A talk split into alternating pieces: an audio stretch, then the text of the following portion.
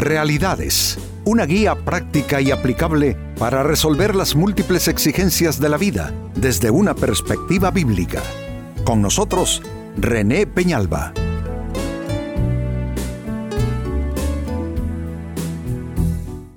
Amigos de Realidades, sean todos bienvenidos.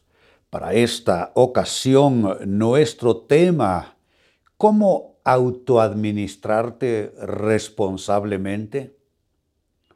Amigos, al hablar de este tema, no crean que vamos a hablar de asuntos administrativos financieros, sino la administración de tu persona.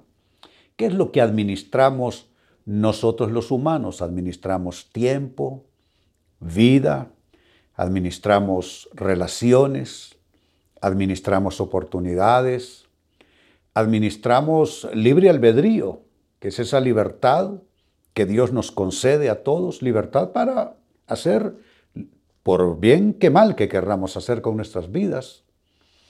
En fin, cuando hablemos entonces de autoadministrarte y hacerlo de manera responsable, básicamente el tema tendrá que ver con cómo, cómo te manejas a ti mismo. Cómo administras tu vida de tal manera que no te conviertas en un riesgo para ti mismo para ti misma, en un peligro para ti mismo.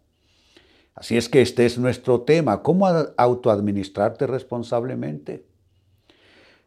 San Pablo habla al respecto y dice en su primera carta a los Corintios capítulo 6, versículo 12 lo siguiente, todo me está permitido, pero no todo es para mi bien. Todo me está permitido, pero no dejaré que nada me domine. Aquí el concepto es esto, la libertad de cada individuo, el libre albedrío. El libre albedrío es una de las marcas de la imagen y semejanza que de Dios hemos recibido los humanos. Los demás seres humanos están subyugados al poder y a la autoridad de los humanos, pero el ser humano en sí él tiene la autoridad de ir y venir por donde quiera y hacer con su vida lo que quiera, como dije, ya sea para bien o para mal, se llama libre albedrío. Y dentro de este concepto de libre albedrío que Pablo define como que todo me está permitido, él introduce dos eh, aspectos que eh, eh, ponen ya buscando el balance en ese libre albedrío. Y es que no todo es para tu bien y dos, que no debieras dejarte dominar por algo, es decir, no debieras esclavizarte a algo. Entonces, en el centro y como fiel de la balanza está tu libre albedrío. Y en un lado de la balanza y en el otro están que no todo es para tu bien y tienes tú que discernir eso y responsablemente decidir. Y por el otro lado que hay cosas que te pueden esclavizar. Entonces ahí estás tú en el centro, con dos riesgos. Hacer cosas, permitirte cosas que no van a resultar en tu beneficio, en tu bienestar. Y dos, hacer cosas que te lleven a una forma de esclavitud. Y esclavitud puede ser mental, moral, física, financiera, relacional, etc. Entonces ahí está. Pues con este texto tan importante, creo que ya aquí lo que cabe es hacernos la pregunta, ¿y cómo es que puedes autoadministrarte responsablemente? ¿Cómo decidir y escoger por lo que sea para tu edificación, para tu bienestar, no para tu mal, y cómo evitarte por tu propia decisión, por mal discernimiento, por inmadurez, por dejarte llevar por el entusiasmo, terminar esclavizado de alguna manera. Muy bien, trabajemos con esa interrogante. ¿Cómo autoadministrarte responsablemente? Primera respuesta, primer consejo, no hagas algo solo porque puedas hacerlo. Esto es muy importante, es vital y puede ser hasta crucial. No hacer algo solo porque puedas hacerlo. Poder hacerlo no es suficiente, no debiera ser suficiente. Poder es capacidad. Pero si nosotros caemos en un simplismo tal que solo porque puedo lo haré, porque se trata de mi vida, porque hago lo que quiero con mi dinero, porque hago lo que quiero con mi tiempo. Si tú caes en esa forma de simplismo para vivir, déjame decirte, vas a poner el pie en un agujero que te tragará completamente. No es suficiente por poder hacerlo para hacerlo en verdad. Uno tiene que considerar esos dos extremos que voy a estarlos reiterando. Está permitido todo, pero ¿será para mi bien esto? A largo plazo, esto que puedo hacer, ¿me va a hacer bien? Y la otra cosa, esto que puedo hacer, ¿me va a esclavizar? ¿Se irá a convertir en alguna forma de grillete que me atrape y que me someta a alguna forma de esclavitud? Entonces es el primer consejo. No hagas algo solo porque puedas hacerlo.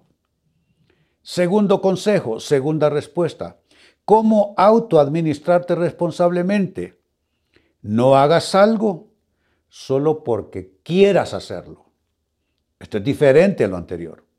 Lo anterior es porque puedes hacerlo. Ahora es distinto. Esto es hacer algo porque quieres hacerlo. Es más, hay cosas que uno no puede hacer, pero quiere hacerlas. Así como hay cosas que uno eh, puede hacer, pero no quiere hacer. Entonces quiero que vayas tú considerando eh, las posibilidades que se están abriendo aquí, en este, en este eh, análisis que estamos haciendo.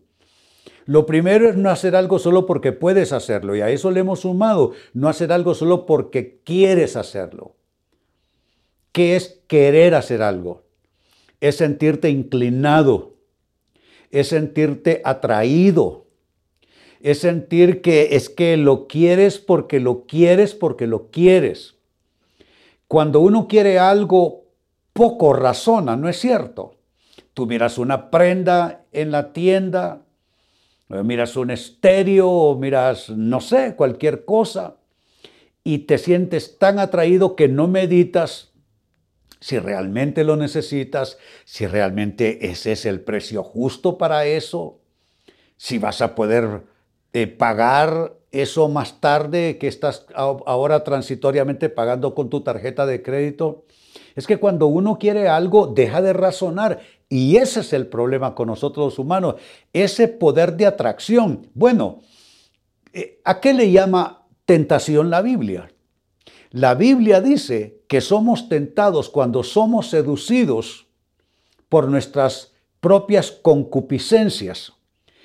¿Qué son las concupiscencias? Son pasiones, deseos de las personas. Y definitivamente cuando queremos algo dejamos de razonar.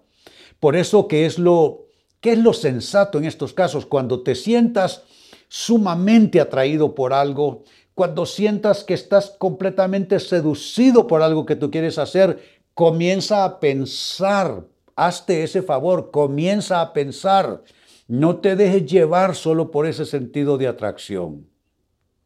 Entonces estoy diciendo, número dos, que comienzas a autoadministrarte responsablemente si dejas de hacer algo solo porque quieres hacerlo.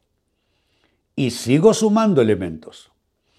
¿De qué otra manera logras autoadministrarte de manera responsable? Número tres, no hagas algo solo porque te guste hacerlo. Nota cómo se va ampliando las posibilidades. Lo primero porque puedes hacerlo. Lo segundo porque quieres hacerlo. Y ahora porque te gusta hacerlo.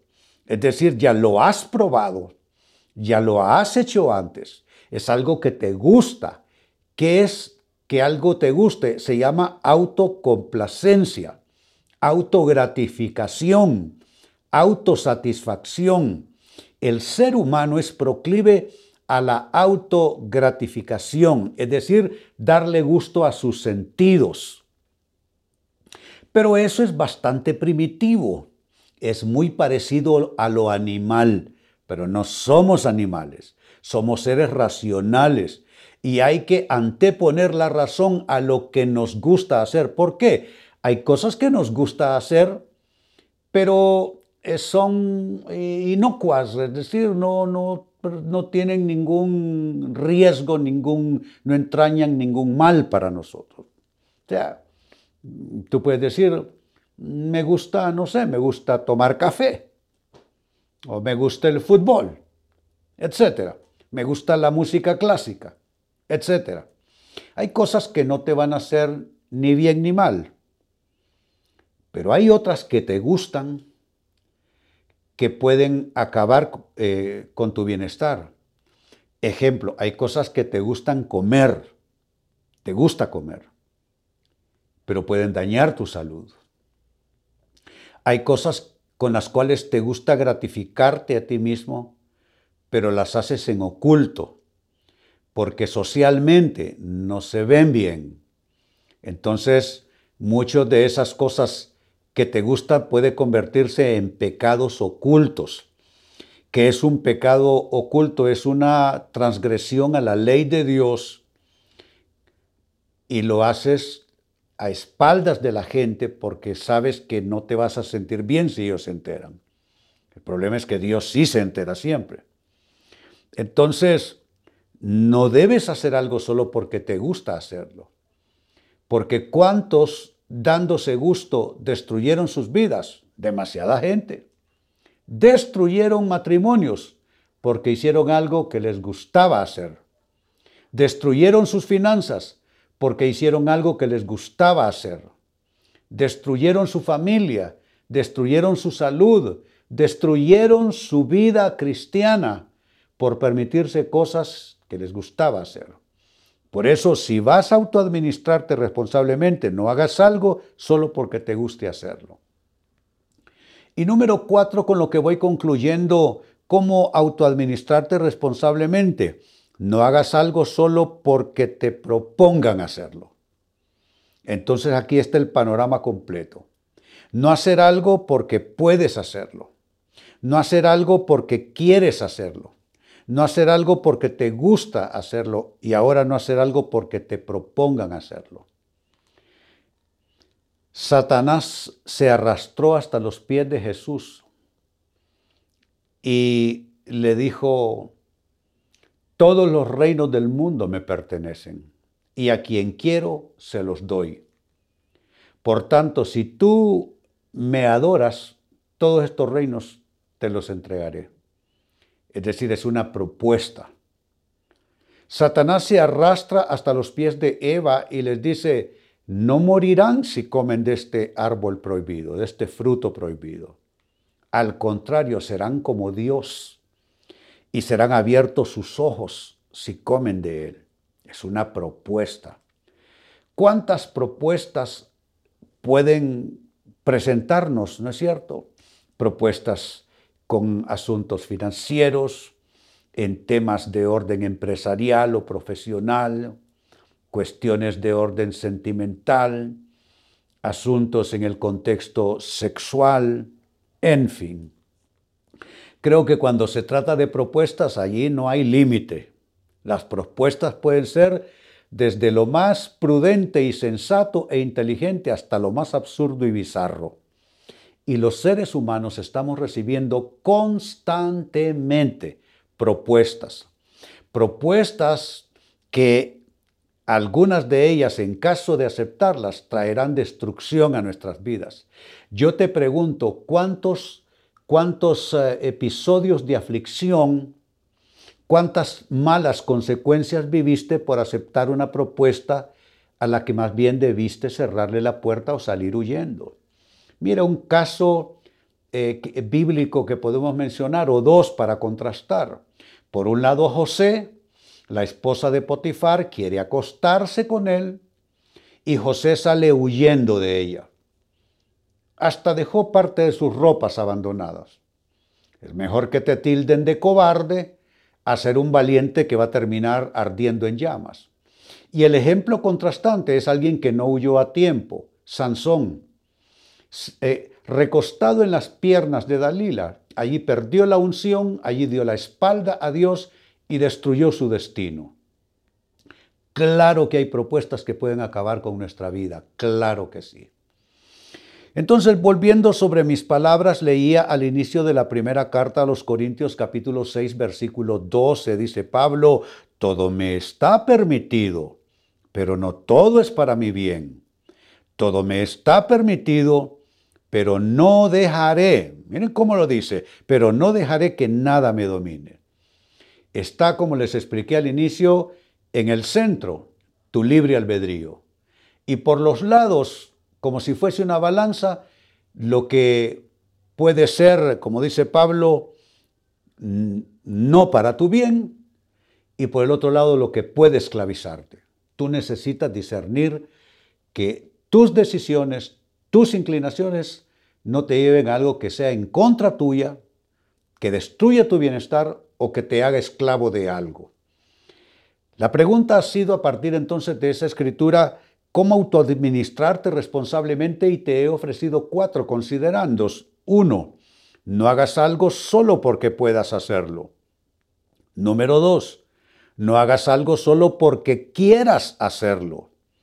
Número tres, no hagas algo solo porque te guste hacerlo.